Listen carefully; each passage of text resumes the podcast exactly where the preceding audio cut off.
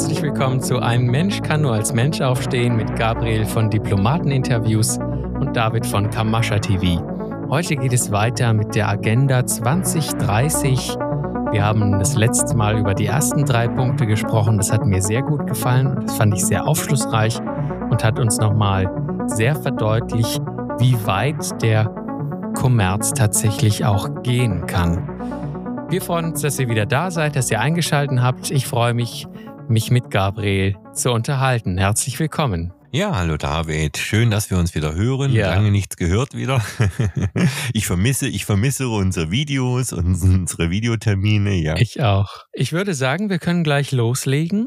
Und zwar geht es weiter. Es geht um die hochwertige Bildung, also Bildung für alle. Ja, und ich finde es hier wieder so faszinierend, wie die hier mit den Worten spielen, ja. Weil in der genauen Beschreibung sagen sie da ja inklusive Komma, was auch immer sie damit meinen gerechte und hochwertige Bildung gewährleisten und Möglichkeiten des äh, über, äh, Überlebens. Des lebenslangen Lernens. Le eines lebenslangen Lernens, mhm. genau, für alle fördern. Ist doch nicht toll, oder? So, was meinen die jetzt eigentlich damit? Ihr größtes Problem, das die haben, ist, dass wir Menschen individuell sind. Dass wir eventuell irgendwie ausscheren könnten. Ich muss ein bisschen ausholen. In den 80er Jahren geschah es, dass plötzlich Kinder da waren, die eine extrem hohe und schnelle Auffassungsgabe hatten. Das heißt, diese Kinder nannte man dann ADHS-Kinder. Das waren die, die Aufmerksamkeitssyndrom, bla bla Scheißdreck, ja? Diesen Kindern waren eine Bedrohung. Eine Bedrohung dafür, dass sie ja nur dumme Arbeiter haben wollten, die sie beschäftigen müssen, mehr nicht. Also was hat man gemacht? Man hat diese Kinder platt gemacht mit Psychopharmaka, sogenanntes Ritalin. Man hat also diese Kinder gedämpft in ihrer Auffassungsgabe, man hat sie gedämpft in ihrem, in ihrem ganzen Wesen gedämpft. Warum? Na ganz einfach, sie wurden zum Problem. Sie haben nämlich gestört. Und warum haben sie gestört? Weil das Bildungssystem seit 30 Jahren im steilen Niedergang ist. Wenn ich mir anschaue, was die heute im Abitur machen, demnächst wird also die Abiturprüfung auch abgeschafft, es geht letztendlich nicht darum, dass sie uns bilden wollen, sondern dass, nee, dass sie uns, dass sie uns eine, eine Bildung zukommen lassen wollen, sondern sie wollen uns bilden. Das ist ganz wichtig. Es geht um eine Bildung im Sinne von Programmierung. Das finde ich wirklich wichtig, dass du das so hervorgehoben hast, weil gerade wenn es darum geht, hochwertige Bildung, wir wissen alle, dass es, es ist bekannt, dass dieses, ich sage jetzt mal, Bildungslevel in den letzten Jahren eigentlich eher gesunken ist. Also wenn wir jetzt über eine hochwertige Bildung sprechen wollen, die auch noch für alle gilt, dann ist es wirklich äh, wichtig, da einfach genauer hinzuschauen. Und da passt deine Beschreibung einfach wirklich sehr, sehr gut rein, weil hochwertige Bildung für alle, dann denken alle das Gleiche. Richtig, genau darum geht es. Es geht also um eine Standardisierung des Bildungsstandes, und zwar auf einem niedrigeren Niveau. Darum geht es. Und es geht darum, dass man im Prinzip hier im breiten, der breiten Masse, ähm, ich sage einfach mal, eine gewisse Naivität programmieren möchte, ein gewisses ähm, Einfältigkeit programmieren möchte. Und wir müssen ja aufpassen, die wollen ja effektiv alle jetzt unter einen Hut bringen. Also egal, ob der jetzt in Afrika, in Asien, in den USA oder in Europa lebt, alle unter einen Hut, unter ein Bildungsniveau. Ja, genau, da wird man sich wohl auf irgendein Mittelmaß einigen müssen. Ich will niemanden abwerten. Definitiv nicht. Aber es gibt gewisse Dinge. Ähm, zum Beispiel, wenn ich, wenn ich nach Asien gehe, äh, asiatische Menschen neigen dazu, nicht besonders kreativ zu sein. Es ist keine Bewertung.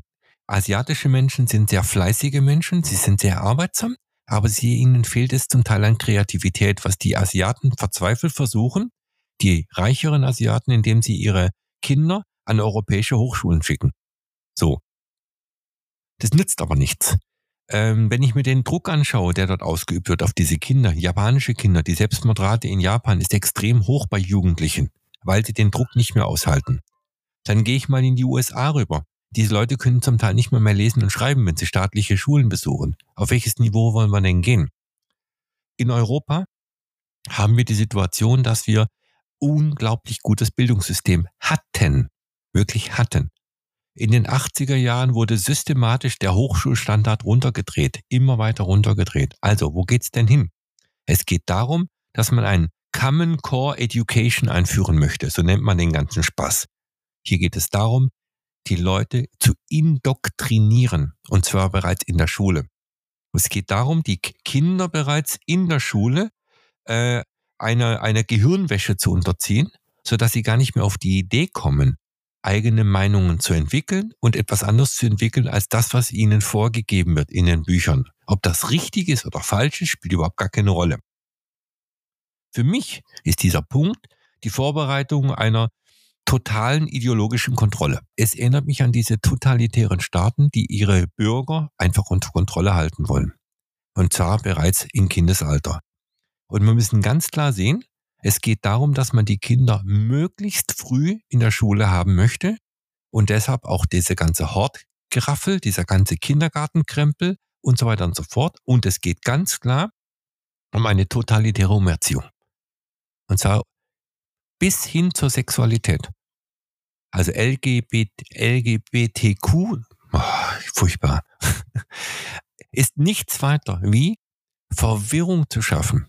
Verwirrung zu schaffen in den Köpfen der Kinder. Also diese ganze Schulungsgeschichte hat nur ein Ziel, Verwirrung zu schaffen, den Glauben an sich selbst zu untergraben, das Selbstbewusstsein zu untergraben, um es dann zu ersetzen durch eine bedingungslose Unterwerfung unter ein totalitäres System. Das ist alles, worum es geht.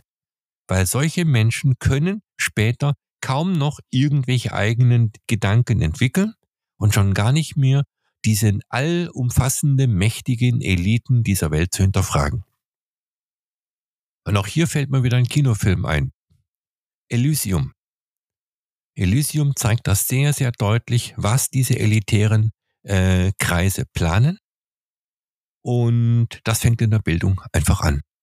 Und wenn du diese Menschen einfach so destabilisiert hast, in sich schon als Kinder, hast du willfährige Instrumente für das, was du später planst.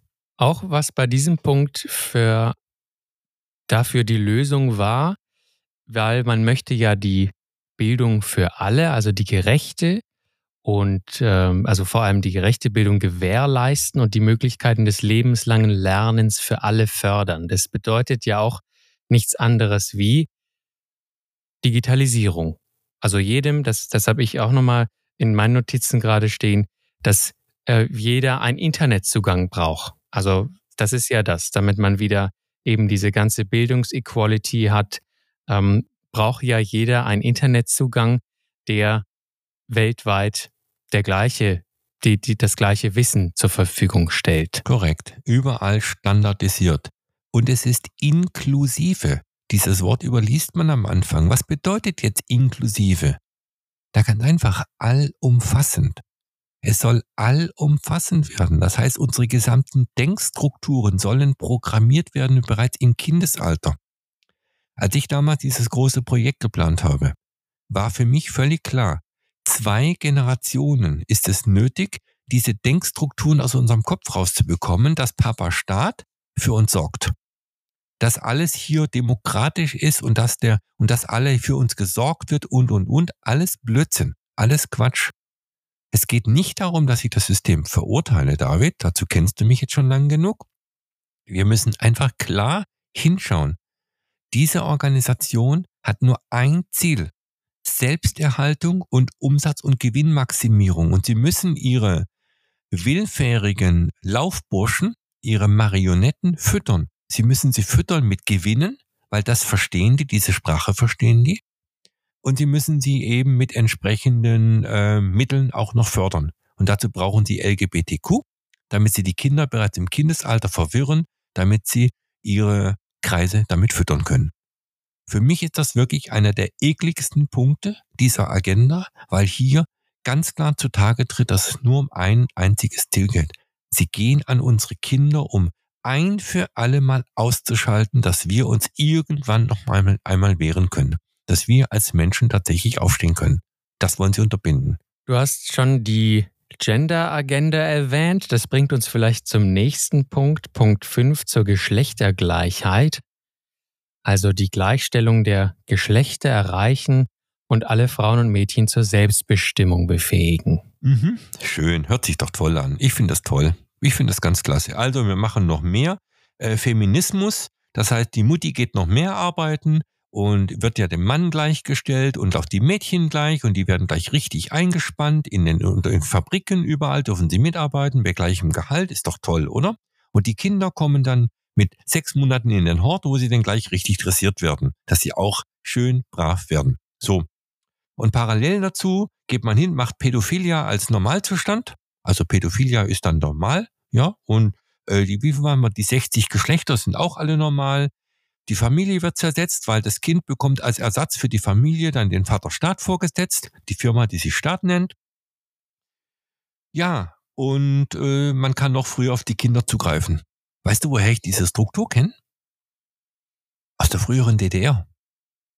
Da hat man genau diese Struktur, dass man das Prinzip beide gearbeitet haben. Die Kinder wurden ganz früh weggegeben in irgendwelche Horte und dort wurden sie bereits dort ideologisch ähm, getrimmt gibt natürlich wirklich weibliche Wesen, die ganz klar sagen, ich möchte auch Karriere machen, ich möchte nicht benachteiligt werden und die haben 100%ig recht. Dass natürlich weibliche Wesen, die sich für Kinder entscheiden, später Probleme haben, finde ich auch nicht in Ordnung. Ganz klipp und klar. Aber auch jemand, der sich entscheidet für Kinder, sollte auch gefördert werden. Also ich sage einfach mal, es geht nur darum, quasi die Mutter als Mutter auszuschalten und dafür zu sorgen, dass sie im Prinzip auch beschäftigt ist und keine Zeit mehr hat für das Kind, nicht mehr für das Kind da ist. Wobei ganz klipp und klar, die ersten fünf bis sechs Jahre sind extrem wichtig für ein Kind, dass die Mama eben da ist. Ja, also, wie gesagt, für mich ist dieser Punkt fünf dieser Agenda ähm, nur eine Ausschaltung der Mutter, mehr nicht, um noch leicht an die Kinder ranzukommen. Vielleicht der richtige Zeitpunkt, zum nächsten Punkt zu gehen. Der ist jetzt ein neues, ein relativ neues, was, oder? Obwohl eigentlich gar nicht so. Wir hatten den Punkt 2, kein Hunger. Da wurde nicht aufgeführt, kein Durst. Ja, genau.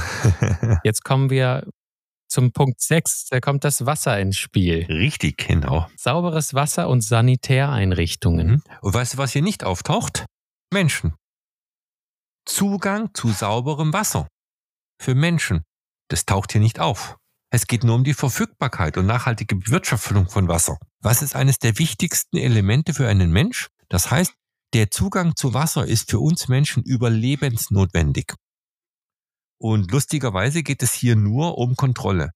Und jetzt an dieser Stelle eine Anmerkung. Nestle kontrolliert schon das Wasser dieser Welt. In vielen Ländern, insbesondere in Afrika, hat Nestle bereits die totale Kontrolle über den Zugang zu Wasser und mit der Kontrolle der Lizenzierung der Wasserrechte durch die Firmen, die sich Staaten nennen in Afrika, hat Nestle das Monopol und verkauft den Menschen ihr eigenes Wasser auf ihrem eigenen Boden für teures Geld. Das finde ich sehr spannend.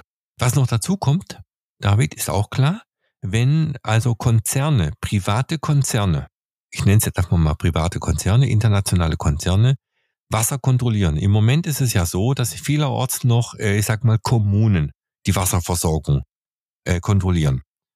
Ob das jetzt besser ist oder nicht, weiß ich, kann ich dir nicht sagen, weil auch diese Kommunen sind ja nichts weiter wie Firmen, die an der Börse gehandelt werden, die meisten zumindest. So, jetzt wird das aber an internationale Konzerne gegeben.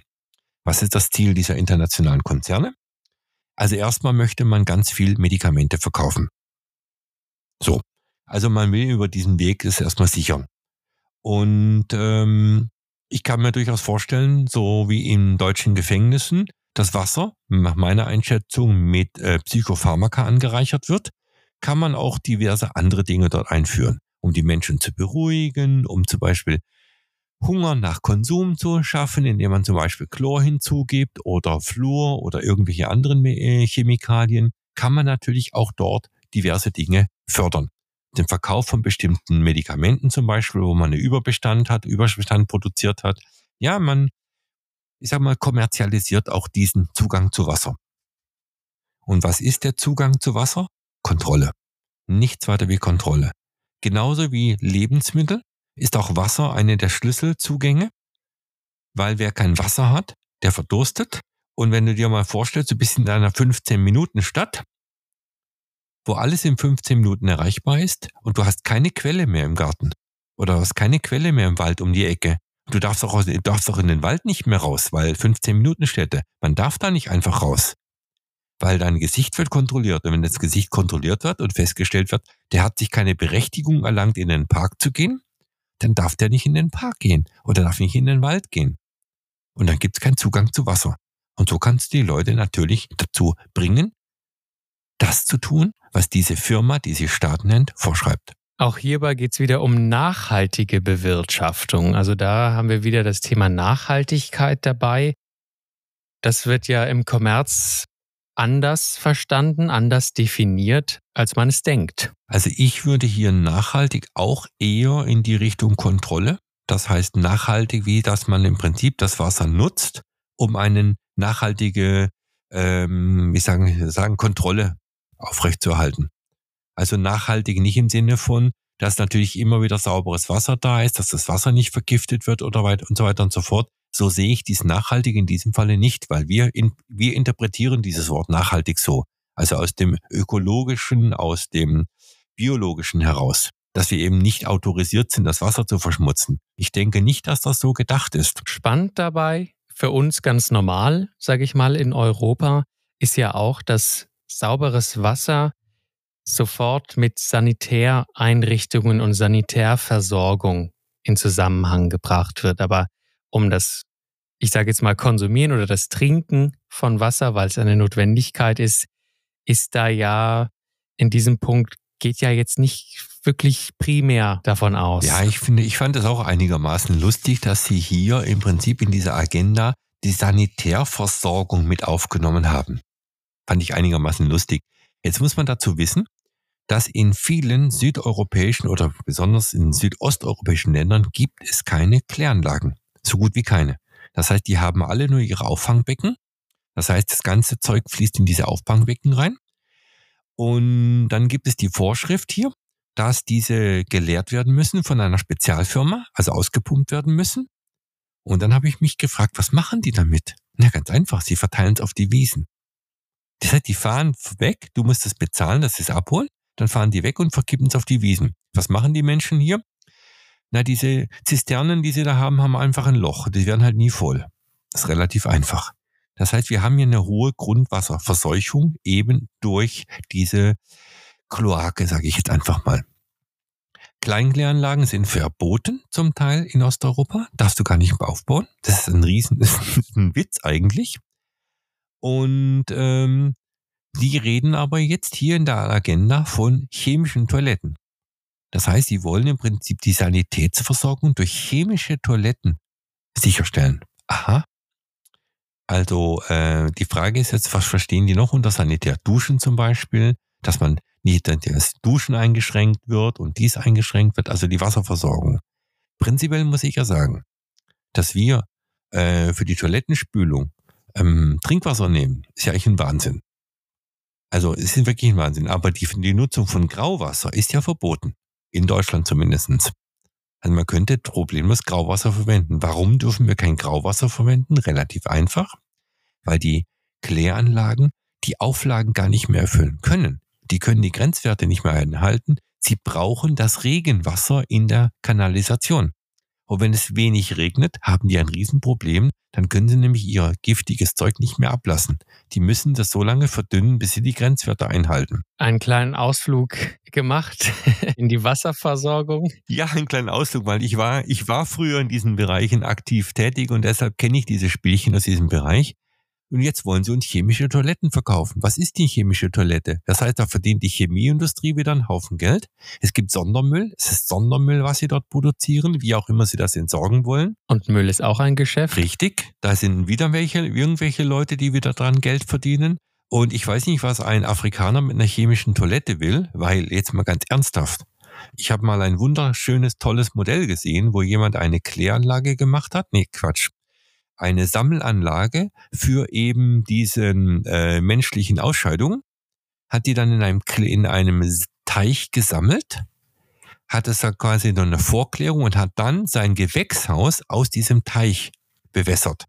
Und er hatte fantastische Ergebnisse in seinem Gewächshaus, weil das sind ja natürliche Ausscheidungen. Das Problem sind nur Medikamente da drin und, und diverse andere Dinge, die da eventuell drin sein können. Aber die menschlichen Ausscheidungen an sich sind ja nicht das Problem.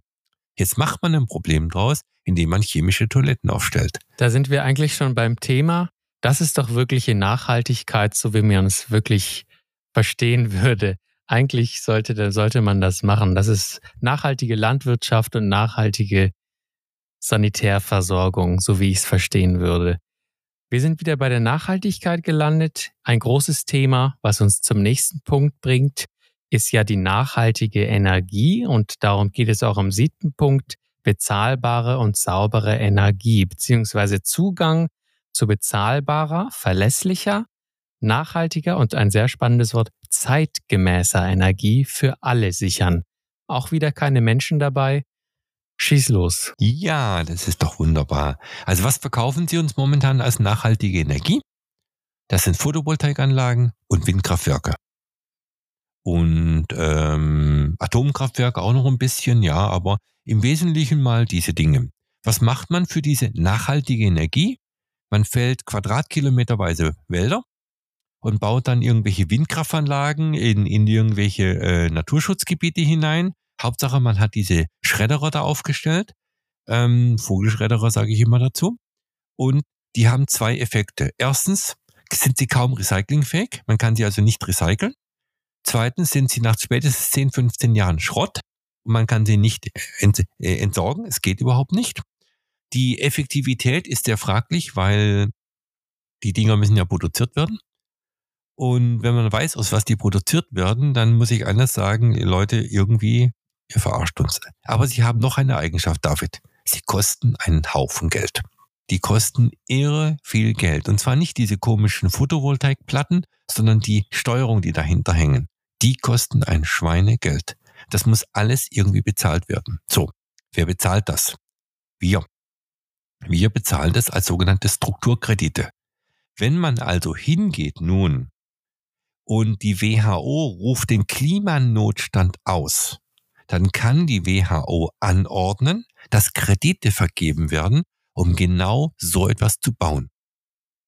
Diese Kredite belasten uns, die Kreditgeber, und zwar indirekt. Das heißt, unsere Kollateralansprüche werden genutzt, um Kredite zu generieren, damit man diese ineffektiven, ähm, wie soll ich sagen, äh, äh Umweltverschändeler aufbauen kann. Und das verkauft man uns dann als ökologische Energie. Das heißt, hier geht es im Schwerpunkt um Kredite. Ist ja auch logisch, denn es ist ja, es geht ja um bezahlbar.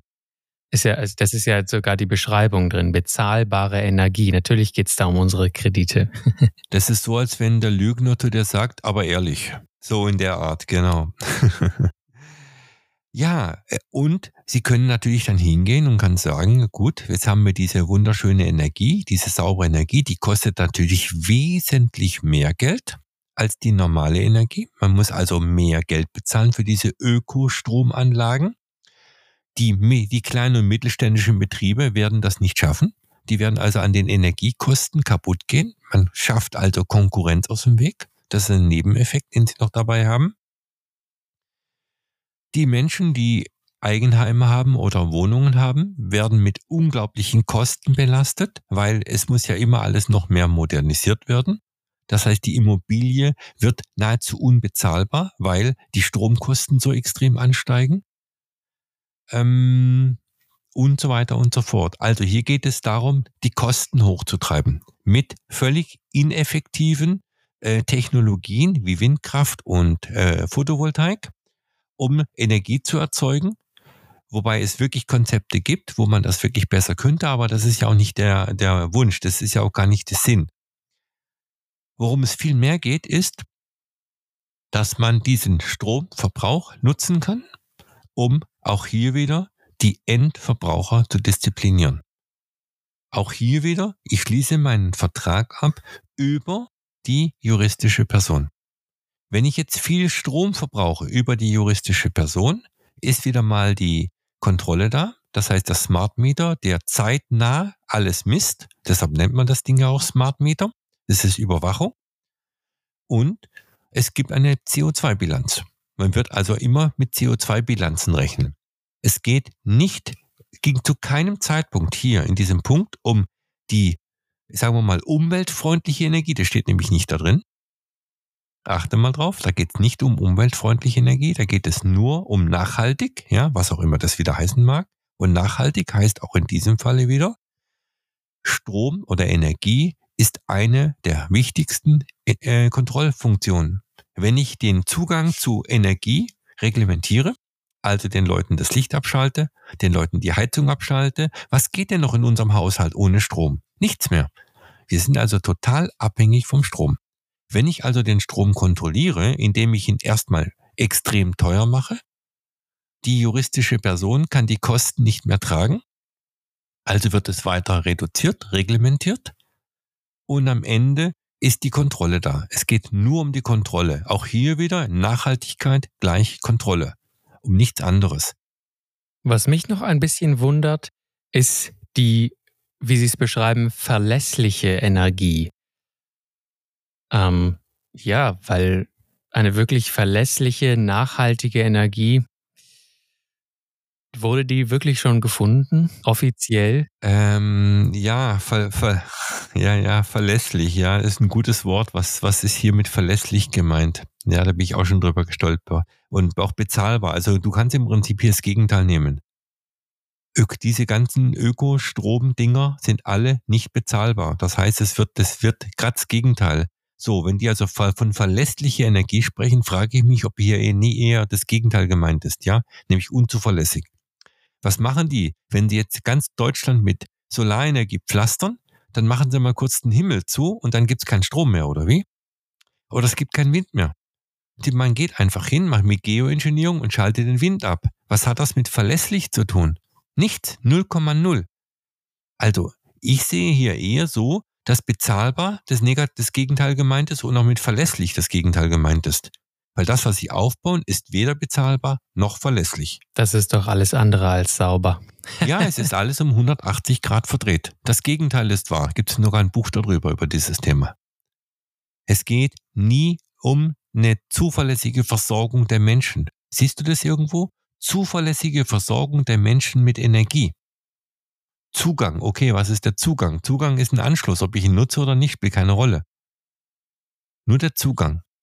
Ja. Ähm, wir können es jetzt auch wirklich sprachlich zerpflücken, das Ganze.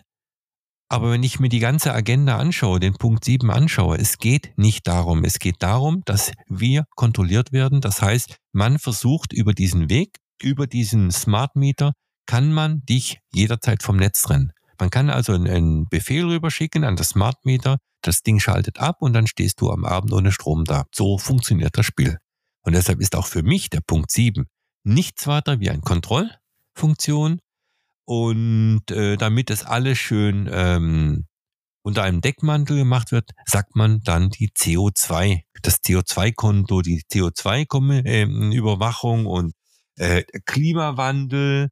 Und hinter all diesem steckt immer eine KI. Auch hier in diesem Zusammenhang wird wieder die KI erwähnt, in diesem Überwachungssystem, wo auch hier wieder ganz klar aufgrund des Klimawandels ist die komplette Überwachung des Stromverbrauchs erforderlich. Also nicht nur der Zugang, sondern auch die Überwachung. Und deshalb hat dieser Punkt überhaupt nichts mit irgendwelchen positiven Zielen zu tun, sondern es geht ausschließlich darum, dass wir diszipliniert werden über diesen Weg. Diszipliniert werden, uns bedingungslos diesem System zu unterwerfen. Und das zieht sich durch die gesamte Agenda durch. Es geht um die bedingungslose Unterwerfung der Menschen unter Regeln, die sie überhaupt nicht brauchen. Vielen Dank, lieber Gabriel, für deine klaren Abschlussworte für diesen Podcast heute. Auch vielen Dank für deine Erläuterung zu diesem wichtigen und spannenden Thema Agenda 2030 ich finde es sehr interessant, diese Punkte einmal kommerziell zu betrachten. Und wir danken euch, liebe Hinhörerinnen und liebe Hinhörer, dass ihr heute eingeschalten habt. Wir sind weiterhin damit auch beschäftigt, den zweiten Band zu unserer ersten Videoserie zu erstellen. Er ist ein bisschen gehaltvoller, der zweite Band, als der erste Band. Und wir möchten nun alle weiteren Videos die wir in dem ersten Band noch nicht verschriftlicht haben, mit verpacken, also allen Content, den wir bisher mit Gabriel auf Video aufgezeichnet haben. Diese Videos sind zu finden auf YouTube, auf Telegram, in unseren Telegram-Kanälen. Ein Mensch kann nur als Mensch aufstehen und auch auf unserer Webseite ein Mensch kann nur als Mensch aufstehen.de, jeweils mit einem Bindestrich zwischen jedem Wort. Dort findet ihr auch alle Podcast-Folgen und alle Videos, die wir mit Gabriel gedreht haben. Vielen Dank für eure Aufmerksamkeit. Vielen Dank, dass ihr eingeschaltet habt. Wir freuen uns, wenn ihr das nächste Mal jeden dritten Sonntag im Monat auch wieder mit dabei seid. Bis dann.